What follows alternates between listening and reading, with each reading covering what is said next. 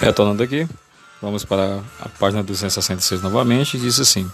A quarta questão fala: o fragmento a seguir expressa a posição de um dos órgãos setoriais do Ministério Público Federal. A nota de repúdio à Câmara de Meio Ambiente pontua que o termo agrotóxicos representa a nocividade dos produtos e é amplamente difundida e conhecida da população, sendo a substituição por termo novo, na prática, ofensa aos princípios da transparência e da informação.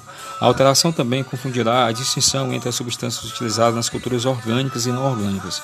A prática é um verdadeiro greenwash ou seja, modificação da imagem mediante métodos que levam a pensar tratar-se de produto ecologicamente responsável. Observa o documento.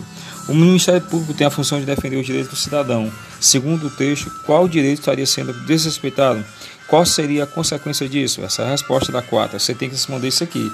O Ministério Público tem a função de defender os direitos do cidadão. Segundo o texto, qual direito estaria sendo desrespeitado e qual seria a consequência disso? Vamos para a quinta questão.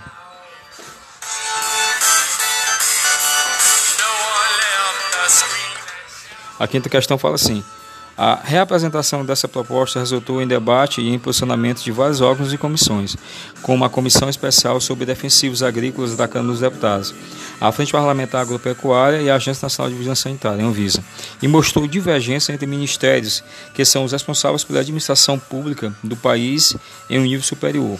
Com base na situação que você está analisando, Responda como funciona a sociedade democrática e por que esse é um valor importante.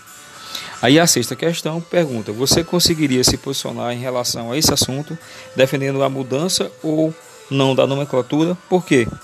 Daqui a pouco retornarei com o podcast com as respostas.